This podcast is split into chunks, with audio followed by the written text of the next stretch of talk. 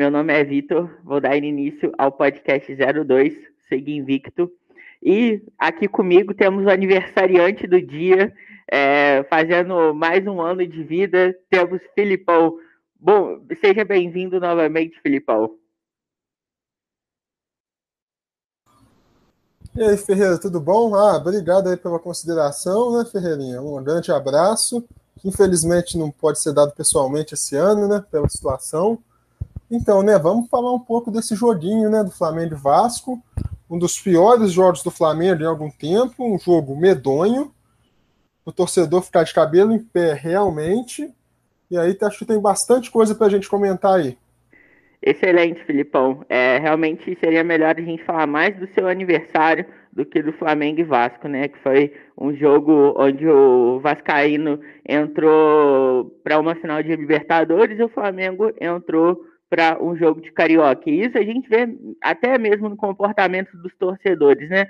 O torcedor do Vasco é, apareceu das cinzas depois de ter caído para a Série B e o torcedor do Flamengo tá como se fosse uma derrota normal. Porém, é um clássico, a gente sabe que pesa, né? E o torcedor do Flamengo é bastante exigente, então essa derrota realmente não foi aceita da melhor forma por nós, não é mesmo, Filipão? Então, Ferreira, o torcedor do Flamengo está bastante exigente, mas com razão, né? Porque o treinador teve tempo para trabalhar, tem um elenco muito forte, tem condições de trabalho muito, muito boas. O, então, realmente, o nível tem que ser bem alto apresentado. E já em relação ao jogo, essa questão do peso do jogo, eu acho que o Flamengo, de certa forma, trouxe para ele com essa questão do adiamento. Eu achei que o Flamengo foi mal nessa questão do adiamento porque é um jogo que, em tese, não teria importância nenhuma, um jogo de meio de carioca, que nem é mata-mata, com o Flamengo já garantido, mas quando se causa essa polêmica do adiamento, aí o adiamento foi sem consulta, que eu não concordo, mas a FERJ é uma bagunça, a gente sabe. E aí, quando o Flamengo pega esse adiamento, acaba que você se obriga a levar o jogo a sério. É um jogo que, se fosse com os reservas, ah, não, é quarta-feira mesmo, três dias após a final, vamos com reserva mesmo, ninguém ia estar tá nem ligando. Mas agora, você pede o adiamento e fala que vai com força máxima, aí o torcedor fala: não, então nós vamos para amassar o Vasco, né? É isso que a gente esperava, uma preparação para Libertadores. Vamos jogar igual a Libertadores, amassar o Vasco para cima. E foi totalmente o inverso né, do que a gente viu. Isso aí acho que preocupou bastante o torcedor. E esse foi o último teste do Flamengo para Libertadores. Hoje a gente está gravando esse podcast no dia 17 do 4, aniversário do Filipão. E hoje tem jogo do Flamengo e eles vão com o time alternativo, que começou a jogar, jogar o Carioca. E realmente foi é, esse. É, agora o, o próximo jogo dos titulares é contra o Vélez pela Libertadores. É, Filipão, vamos seguir o mesmo planejamento que a gente trouxe pelo Flamengo e Palmeiras, que foi justamente a gente analisar um pouco do começo do jogo, né? E o primeiro ponto relevante aí foi o início, a escalação do Flamengo. O Ceni trouxe o João Gomes, o Ceni trouxe na trouxe o João Gomes no lugar do Arrascaeta. Então, o que, que você percebeu de mudança? O que, que você percebeu na formação do Flamengo de início do jogo contra o Vasco? Ô, Ferreira, antes de tudo, você falou da escalação. Na escalação, a gente já tem uma ideia da diferença entre os dois times, né? Você olha a escalação de um, você olha a escalação do outro, e se não é uma diferença que é só no elenco, só no futebol, é uma diferença financeira, é uma diferença do histórico recente, é uma diferença de estrutura. Você tem um time que. O Vasco é um time que não tem uma eleição que corre de forma minimamente pacífica. É um time que está devendo salário é um time que está na Série B, que a gente não sabe se vai conseguir subir. E o Flamengo é um time que a gente espera que seja pelo menos campeão de um ou dois títulos grandes. Ou seja, são mundos diferentes e só por aí a gente já tem uma expectativa de que, se os dois times forem com a força máxima, que o Flamengo tem que dominar amplamente o jogo. Quanto à escalação, eu acho o seguinte: a ausência da Rascaeta vai ser uma constante até devido à convocação. Então, não acho que seja uma má ideia, talvez, você mudar a formação, aí você põe o João Gomes e o Gerson de volante, o Diego de armador, Everton Ribeiro no lado, Bruno Henrique no outro, Gabigol na frente, com as movimentações e tudo. Não acho que a ideia original talvez tenha sido ruim. Mas o que a gente viu no começo do jogo foi uma completa desorganização, né? Ninguém parecia saber o que fazer, onde está. Não parece que o time treinou para esse jogo, sendo que pediu um dia a mais para treinar.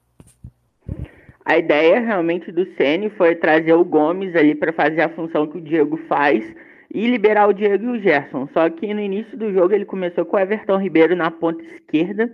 O Everton Ribeiro, todo mundo sabe que ele é ele sempre inicia os jogos na ponta direita e que o corredor ali é muito forte com ele e com o Isla. Então, no início do jogo, o Isla não tinha ninguém para apoiar ele ali, porque ficou o Bruno Henrique e o Everton Ribeiro na esquerda, ficou o João Gomes e o Diego, o Diego mais um pouco como meia direita e o Gerson ali sem uma função pré-definida. Então a ideia não foi ruim, mas a execução foi horrorosa, porque o time realmente ele não começou compacto, ele não começou nivelado, igual a gente vem tendo esses jogos nos jogos do Flamengo, né? Aí, Filipão, nós temos que, no primeiro lance da partida, foi uma cabeçada do Bruno Henrique. Foi justamente pelo lado direito, onde o Everton Ribeiro sempre triangula com o Isla. Então, o que, que você achou desse posicionamento do Everton Ribeiro? O Everton Ribeiro vem merecendo a titularidade, Filipão? É, o Everton Ribeiro já tem um tempo que ele não faz uma partida pro nível de jogador que ele é, né? Já tem algum tempo que ele não faz. Porque é um jogador que a gente sabe que tem muita técnica e realmente vem abaixo. Mas eu acho que não precisava ter essa mudança de posição dele. Eu acho que o Senna quis se inventar demais ali no começo e sem ter tempo adequado para treinar. Ainda mais porque era um jogo, igual eu falei, que o Flamengo trouxe a pressão para si. Quando você pede para adiar um jogo para ir com força máxima, todas as desculpas, ah, é só carioca, ah, ressaca do último jogo, você não tem que você não tem essa desculpa. Você tem que desde o começo do jogo com força máxima. E eu acho que ali, principalmente no começo, igual você falou, Everton Ribeiro perdido na posição, o Gerson perdido na posição, o Diego meio perdido também. Tava realmente uma bagunça o time. E aí eu acho que não tem desculpa, não. Acho que o Ceni foi mal nessa e o Everton Ribeiro também não vem bem. E eu acho aí que você teve um desequilíbrio bem grande. Aí veio o primeiro gol do Vasco, né? Que foi numa bola aérea. Que o Flamengo tomou gol novamente no começo do jogo. E foi nas costas do Bruno Viana, que o Léo Matos subiu ali muito mais que o Bruno Viana, cabeceou e fez o gol do Vasco esse comportamento inicial do Flamengo, Filipão, assim como no jogo contra o Palmeiras, primeiro lance do jogo, o Veiga fez um gol, de tomar gol no início é muito prejudicial. Por quê? Queria que você explicasse para a nação por que tomar gol logo no início do jogo é muito prejudicial para a ideia de jogo do rubro-negro. Tomar gol logo no início, Ferreira, prejudica o time em vários aspectos. Você perde a confiança psicológica, você tem um prejuízo da sua estratégia de jogo, porque você planejava jogar de um jeito, e aí você passa a ter que jogar de outro, e realmente, assim, traz uma falta de confiança, uma irritação do torcedor, traz uma série de prejuízos, e mostra uma falta de atenção muito grande, de novo, do Flamengo. Você teve ali um jogo contra o Palmeiras, tomou o gol no começo, parece que não aprendeu a lição, tomou o gol de novo, e isso na temporada pode custar muito, muito caro, no mata-mata, no jogo mais importante. Isso aí pode representar uma eliminação. Por isso você tem que corrigir isso, não é nem para o próximo jogo, é para ontem, já tinha que ter corrigido. E o ponto principal é justamente a ideia de jogo do Flamengo, né? Porque a gente havia comentado que o Flamengo ele joga muito no campo do adversário. Então, você tomando um gol ali no início, você vai dar todas as armas que o seu adversário quer contra você, que é justamente o contra-ataque. Então, do momento que o Flamengo tomou um gol pro Vasco, do momento que o Flamengo tomou um gol pro Palmeiras, com aquele meio de campo ali do Flamengo que é, não é de marcação, a gente sabe que é mais de posse de bola, que é mais de agressão. Então, o Flamengo ele tem que ele tem que administrar o resultado para realmente ter essa não ter essa possibilidade do adversário de ter o contra-ataque, é justamente o que eles querem para jogar contra a gente. Então a gente viu que o Vasco ele jogou muito no contra-ataque, é, assim como o Palmeiras também, e todos os outros times vão jogar contra o Flamengo no contra-ataque. Aí vem o lance do segundo gol, que é novamente a mesma ideia que a gente vinha passando, Filibal, que é a bola nas costas. O camisa 10 do Vasco tocou entre o Arão e o Bruno Viana. O Bruno Viana, ele não conseguiu interceptar a bola e o, Arão não atrapalhou, não é, acompanhou o cano. Então, o Cano é um finalizador, é um atacante que está ali por uma bola, fez o segundo gol. E vai novamente do ponto que a gente alertou sobre o Arão na zaga, né, Filipão? E aí, Ferreira, a gente já começa a ver aquilo que eu te falei, né? A diferença entre os times. O Morato e o Cano talvez fossem terceiros reservas no Flamengo, só para a gente já ter uma ideia da diferença. E como é que é um absurdo a maneira que o jogo se transcorreu. Uma desorganização defensiva, e além dos jogadores irem mal individualmente, o sistema defensivo foi muito vulnerável. Se parecia que estava todo mundo perdido em campo parecia que é um time que não treinou, sendo que é um time que teve uma pré-temporada, é um time que o técnico já está há meses no cargo, e foi uma bagunça. Foi uma falha tanto individual quanto coletiva do time, tanto na hora de defender quanto na hora de atacar também, que o time não mostrava essa capacidade de agredir o Vasco o tempo inteiro. O Ceni deu uma entrevista recentemente que o Flamengo não tem substitutos para o Arrascaeta nem para o Everton Ribeiro. E a gente viu exatamente o que aconteceu nesse jogo. O Arrascaeta, ele ficou de fora por uma questão de empresário, todos nós sabemos, e isso gerou muito falta de repertório no time do Flamengo. É, eu, eu, acho atualmente que o Everton Ribeiro realmente ele não é titular daquele time, ele está muito abaixo do esperado, e sim, ele tem substituto. O que não tem substituto é o Arrascaeta. E esse desequilíbrio e falta de repertório foi muito visto no primeiro tempo, né, Filipão? Após o Vasco fazer o 2 a 0 o Flamengo ficava rodando, rodando, rodando, rodando, rodando e não chegava a lugar nenhum.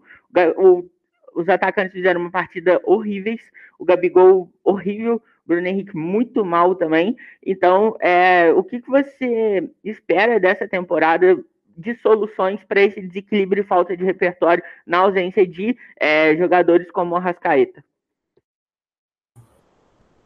Eu acho que o Flamengo tem um elenco para suprir a ausência do Arrascaeta, ainda mais contra um adversário de Série B, com orçamento muito menor.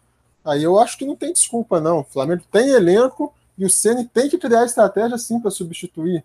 Você não gasta tanto dinheiro igual o Flamengo para ficar dependendo tanto de apenas um jogador, ainda que seja talvez o jogador mais criativo do time. Você tem que criar soluções. O Ceni é obrigado a pensar em soluções. Ele é muito bem pago e tem muitas condições para pensar em soluções, sim. Eu acho que isso não pode servir de desculpa, não.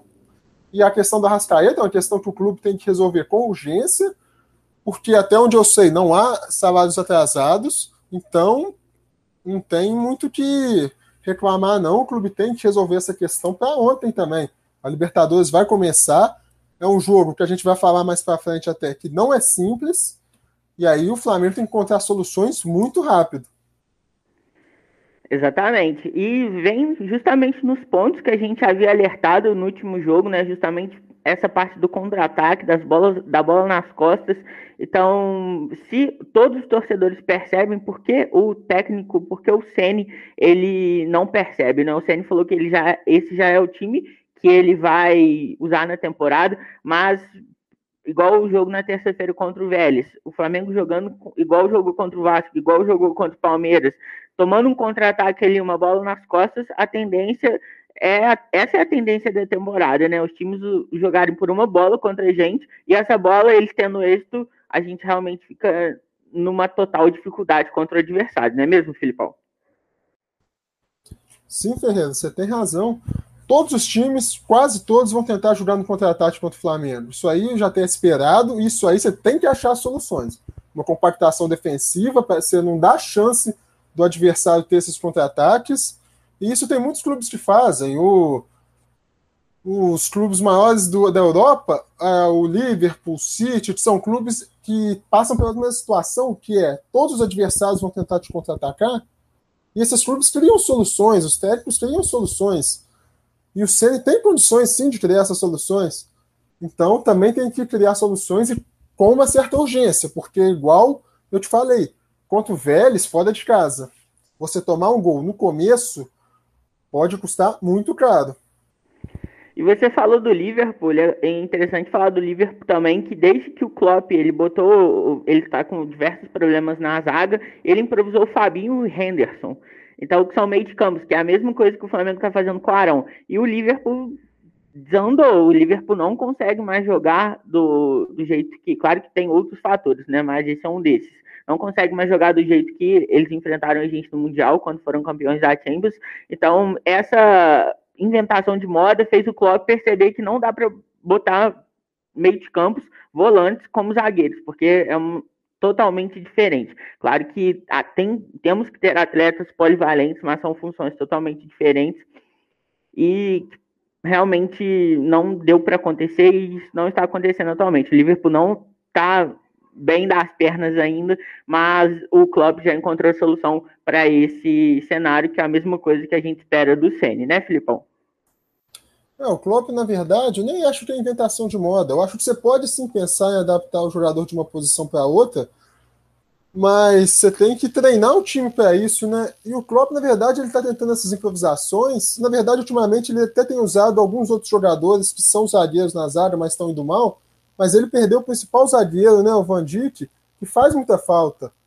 E aí eu acho que é mais pela falta desse jogador do que realmente pela improvisação do Klopp, porque em outros momentos improvisações dele já deram certo. Eu não vejo grande problema em você usar um jogador de uma função na outra. O Sérgio Ramos era um lateral que virou um excelente zagueiro. Então eu não vejo problema nisso, por si só, desde que seja feito da forma correta. Legal. Aí a gente vem para o segundo tempo. O segundo tempo começou ali com algumas substituições. E o ponto principal que eu acho que a gente pode falar desse segundo tempo é realmente o Vitinho, né, Filipão? Você acha que o Vitinho ele vai se encontrar no Flamengo? Você acha que ele merece uma oportunidade no time titular no lugar do Everton Ribeiro? O que, que você achou do desempenho dele, visto que ele foi o que fez o gol do jogo? Olha, Ferreira, o Vitinho realmente ele no Flamengo foi abaixo da expectativa, né? Que a gente tinha uma expectativa grande.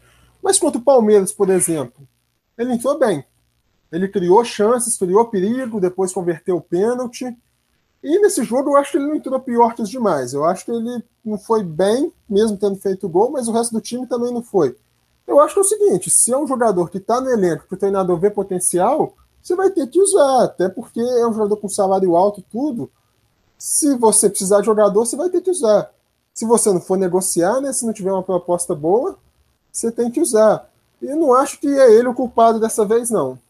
Dessa vez eu acho que tem bastante gente na fila para culpar antes dele.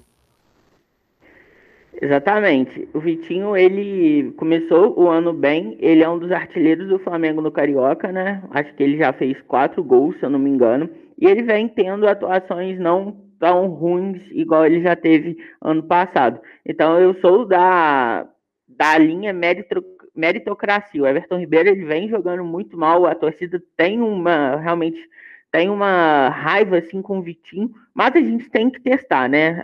Somente testando a gente vai saber se dá certo. E vem justamente com agora falando do Rogério Ceni, que a gente falou bastante dele até agora, né? O Ceni ele testou algumas oportunidades, mas está na hora dele testar novamente, né, Filipão? A gente não pode continuar do jeito que está. É, acabou a paz do Ceni, Filipão? Ah, Ferreira, um jogo desse traz um peso muito grande para o treinador, sim. Porque é um treinador que teve condições muito boas, mas que vai ser muito cobrado, e ele sabe disso. No Flamengo, você tem condições muito boas, você tem um elenco fortíssimo, você tem Gabigol e Pedro, que são dois centroavantes que seriam titulares em todos os outros times do Brasil, você tem os dois. Então, não tem desculpa para o Ceni não. Agora ele vai ter que apresentar bastante trabalho, vai ter que arrumar jeito, arrumar soluções. Realmente, depois desse jogo, o clima para ele fica pesado, mas faz parte de estar no Flamengo. Faz parte do jogo, não tem o que reclamar, é trabalhar e apresentar resultado. Ele não tem outra saída, não é dar desculpa, não é falar que ah, não, eu não consegui o jogador que queria porque ele tem um elenco excelente. É se virar, é aquela coisa mesmo. Ó, você tem todas as condições, se vira, porque é assim que o mundo profissional funciona. Se você está numa empresa onde você tem tudo à disposição, um salário excelente, recursos excelentes, você tem que produzir muito. No futebol não tem por que ser diferente. Exatamente, Filipão, concordo com tudo que você está falando. E esse amor e ódio da torcida do Flamengo com o Ceni desde que ele chegou. E na minha opinião, o Ceni não está zero balançado. Ele tem o respaldo da diretoria, ele vem de dois títulos aí do Campeonato Brasileiro, do Campeonato ó, da Supercopa do Brasil. Embora a gente não goste das atuações do Flamengo é, em alguns momentos, conhecendo o, o, a diretoria que a gente tem, o CN não tem nenhuma possibilidade de balançar agora no momento, mas tem que haver mudanças. As mudanças são necessárias e ele tem que produzir mais, assim como você falou, não é mesmo? Sim, eu não estou aqui defendendo a demissão dele, mas eu estou defendendo que ele seja cobrado e que ele apresente soluções. Simplesmente o que se faz no ambiente profissional. Igual você tem que cobrar dos jogadores. Mas essa é questão, Ferreira. Você tem muito recurso, você tem, tem tempo de trabalho, você teve uma pré-temporada, que é uma coisa rara no futebol brasileiro. Então, meu amigo, é apresentar trabalho que você vai ser cobrado mesmo. Exatamente, Filipão. Então, agora os próximos compromissos do Flamengo. Temos o jogo contra a Portuguesa, que é hoje, no dia 17 do 4, que a gente está fazendo esse podcast. E o próximo compromisso do Flamengo é a Libertadores, que é o jogo contra o Vélez, que merece total atenção. E nós temos outro tema também para o próximo podcast, Filipão, que é justamente o Arrascaeta, a confusão nos bastidores. Queria que você desse uma palhinha inicial aí para instigar nossos ouvintes a estarem presentes na próxima, no próximo podcast. É, Ferreira, a gente vai até falar um pouco no nosso Instagram, lá né, no nosso texto, sobre o Flamengo na Libertadores. Eu acho que o jogo mais difícil da fase de grupo da Libertadores é esse agora, porque o Vélez é o time mais forte do grupo depois do Flamengo e vai ser fora de casa. E eu acho que o Flamengo não pegou um grupo fácil, mas a questão é que o Flamengo é tão superior aos demais que qualquer grupo para ele, ele tem que fazer ser fácil. Ele tem essa obrigação de, de apresentar um futebol dominante, de ganhar quase todos os jogos, de convencer. Então, eu acho que o Flamengo não tem desculpa, não. Você vai ter que ser o primeiro no grupo mesmo, vai ter que ir bem nos jogos, tanto dentro quanto fora de casa. E quanto à questão do Arrascaeta, Ferreira, eu acho o seguinte: o Flamengo é um time que não está devendo salário. Eu não acredito nessa conversa de que, ah, não, mas combinou de renovar. Porque eu não acredito que existe isso. Um, um profissional vai combinar um negócio boca a boca num ambiente tão profissional assim, com valores tão altos. Eu acho que o Flamengo tem que resolver essa questão para ontem. E eu acho que isso não devia nem ter saído do clube. Eu acho que o Flamengo foi muito mal de, na hora de lidar com essa questão. E é isso aí, Ferreira, com os desafios que o Flamengo tem, que não são fáceis, mas é o seguinte: você tem os desafios difíceis, mas você tem muito recurso também, você tem muita condição de se sair muito bem deles. E aí o jogo agora contra o Vélez é um excelente exemplo. É um time que vem bem lá no futebol argentino, é um dos melhores times argentinos do momento, mas é um time ainda muito inferior ao Flamengo. Igual eu te falei, é um time com folha salarial muito menor, é um time que, se for ver os jogadores, a maioria dos jogadores ali não seriam nem banco no Flamengo. O Flamengo, então, vai ter que jogar bem, vai, se não ganhar, vai vir pressão, e é por isso a expectativa é alta, e a gente espera, assim, muitos resultados. Exatamente, a expectativa com o Flamengo é sempre alta, os resultados têm que vir justamente por todos os fatores que você enumerou. Então é isso aí, Filipão. Chegamos ao fim de mais um podcast, o 02 Sigo Invicto, no dia do seu aniversário. É, pedir para a galera que está escutando aqui seguir a gente no Instagram também, porque tem muita novidade, muito conteúdo aí para vocês. Então é isso aí. Mais uma vez, parabéns, Filipão. Obrigado por essa disponibilidade. Então tá, tchau, tchau. Valeu. Eu que te agradeço aí, Ferreira. Obrigado aí também para quem está nos ouvindo. Acompanha a gente lá no Instagram, que a gente está produzindo conteúdo bem bacana. E é isso aí. Aquele abraço. Sigo Victor, fica por aqui. Até logo.